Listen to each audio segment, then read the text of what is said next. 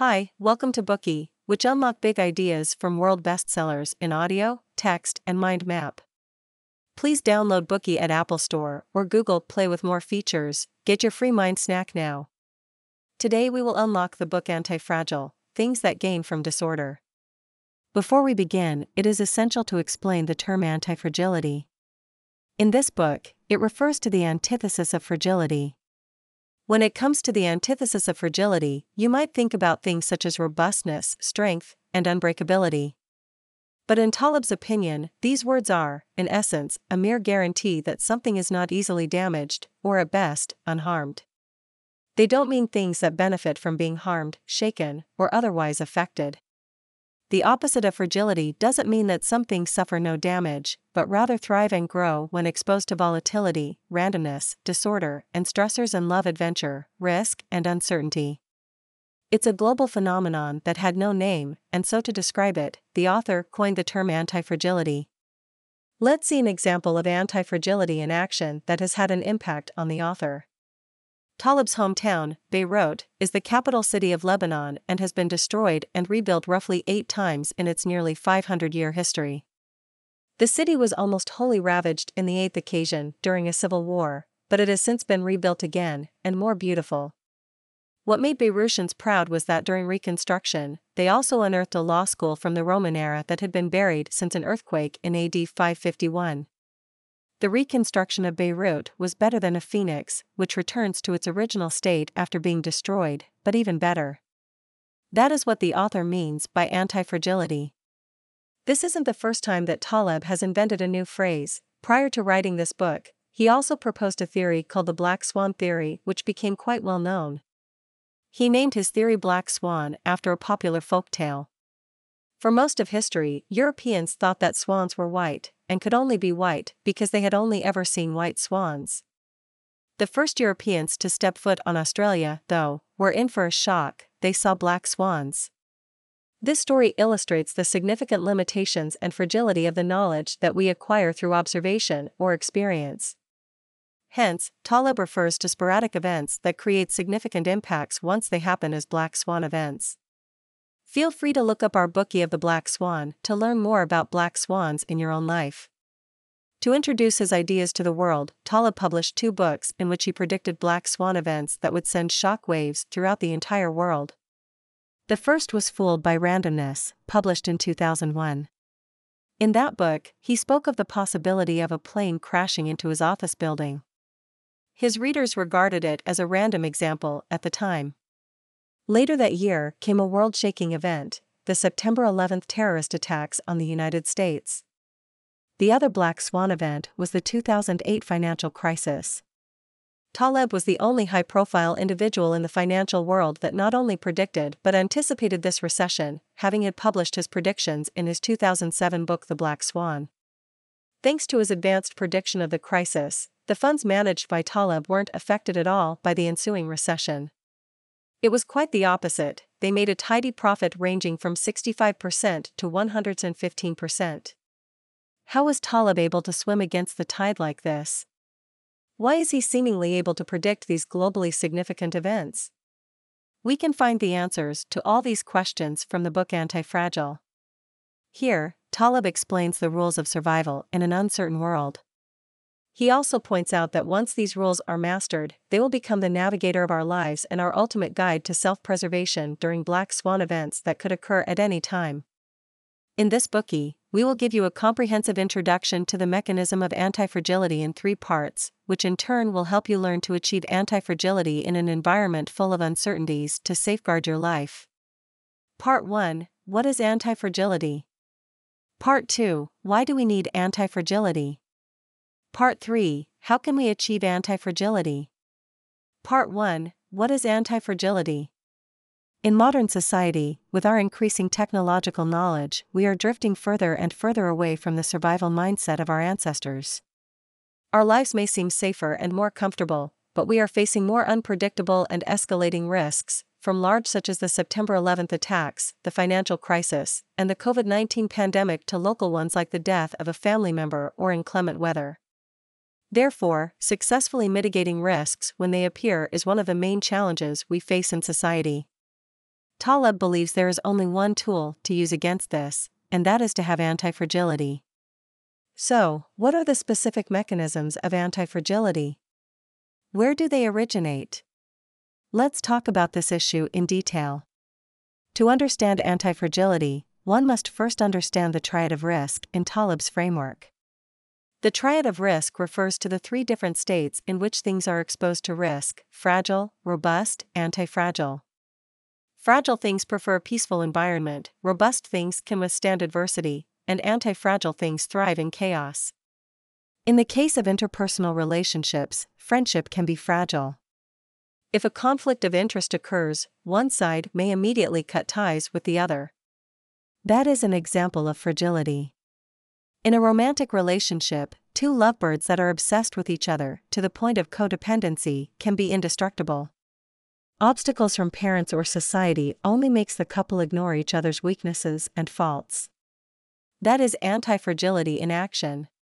Family bonds sit in between the two opposite ends.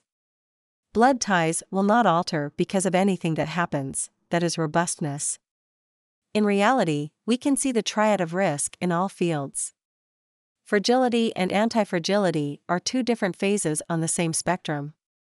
In the case of individuals experiencing significant disasters such as an earthquake, a car accident, bad luck in romance, or loss of a loved one, some will suffer from post traumatic stress syndrome, while others will grow and become stronger following the trauma, gaining post traumatic growth.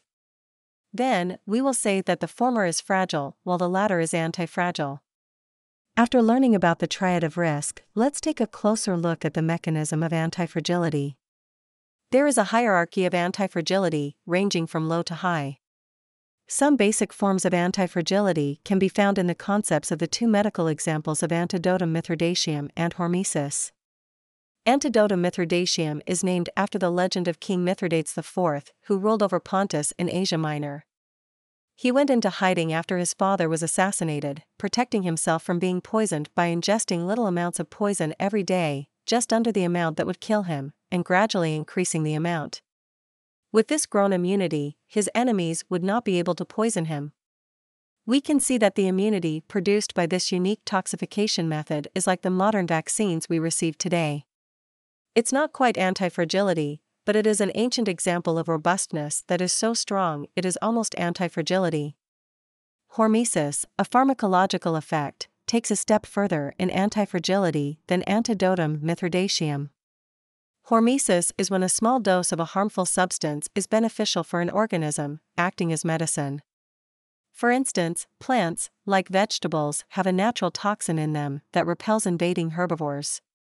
When we consume the right plants, these toxins can stimulate our body's development.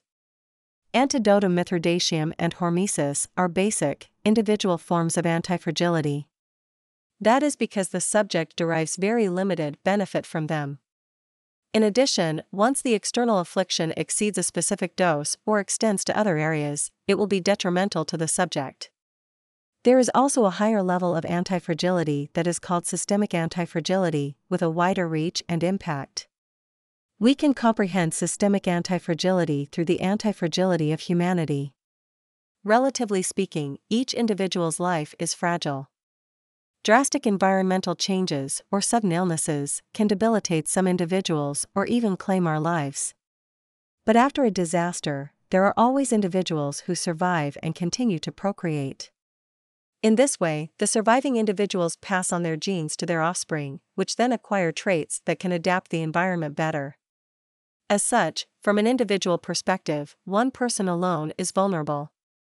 But under natural selection, the favorable genes are preserved and passed on to future generations, so the future humans in turn become more resilient and possess a biological level of group antifragility.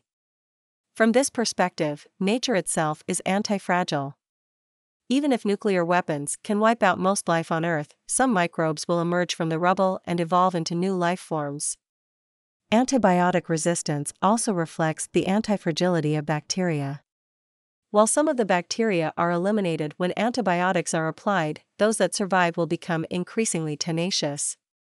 Now that we've learned about systemic antifragility, let's revisit the hormesis concept that we mentioned earlier. You'll probably realize that it's also a kind of systemic antifragility. How so? The human body is a complex biological system. When something dangerous invades the system but loses the fight, the weaker cells are replaced by stronger ones, and the body improves as a result, like chemotherapy to treat cancer.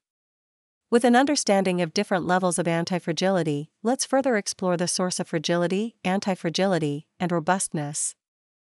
The conflict that acts upon something and tests whether or not it is antifragile originates from a combination of volatility, randomness, and stressors. So let's think about evolution. If an animal has 10 offspring in a stable environment, all 10 of them might live to adulthood, but they might not know how to survive hardship. If that same animal has 10 offspring in an unstable environment, if, for example, food is high up in trees, the offspring who can't climb the trees will die, but the stronger ones who can will live. The surviving offspring reach adulthood and have children of their own who are also strong enough to climb trees. The unstable environment makes the anti fragile, rather than the peaceful and easy life. Here's an example from daily life, which might be more relevant to you. Suppose a husband has a stable job that allows him to arrive home at 6 p.m. every day on the dot. If he is five minutes late on any given random day, his family are likely to worry that something bad happened to throw off his routine. But if that man worked at a job where he didn't have a set return time, instead coming back any time between 6 o'clock and 7 o'clock, the family won't worry as much when it is 6:30 and he is still not home. The family has gained anti-fragility from his irregular hours. Antifragility is better understood as the product of stress. For example, skilled workers are, to some extent, more anti-fragile than civil servants. Because civil service positions are generally stable, they do not have the pressure of constantly acquiring new knowledge to meet the challenges of a changing environment. For that reason, their jobs contain lower risk. Due to constantly advancing technology and knowledge requirements, skilled workers will always face new challenges, which force them to stay competitive and adaptable by learning under continual pressure. Thus, the jobs of skilled workers can be regarded as anti fragile. That concludes the first part of our Bookey. Let's do a brief recap. To understand antifragility, one must first understand the triad of risk fragile, robust, and anti fragile. Antifragility can also be divided into different levels. Elementary forms of antifragility include antidotum mithridateum and hormesis, while a higher level of antifragility is systemic antifragility. Regardless of the level of antifragility, it all stems from randomness, volatility, and stressors. Today we are just sharing limited content. To unlock more key insights of world class bestseller, please download our app. Just search for B O O K E Y at Apple Store or Google Play. Get your free mind snack now. Schatz, ich bin neu verliebt. Was? Da drüben. Das ist er. Aber das ist ein Auto. Ja, eben. Mit ihm habe ich alles richtig gemacht. Wunschauto einfach kaufen, verkaufen oder leasen. Bei Autoscout24. Alles richtig gemacht. Dir hat dieser Podcast gefallen? Dann klicke jetzt auf Abonnieren und empfehle ihn weiter. Bleib immer auf dem Laufenden und folge uns bei Twitter, Instagram und Facebook. Mehr Podcasts findest du auf meinpodcast.de. Schatz, ich bin neu verliebt. Was? Da drüben. Das ist er. Aber das ist ein Auto. Ja, eben. Mit ihm habe ich alles richtig gemacht. Wunschauto einfach kaufen, verkaufen oder leasen. Bei Autoscout24. Alles richtig gemacht.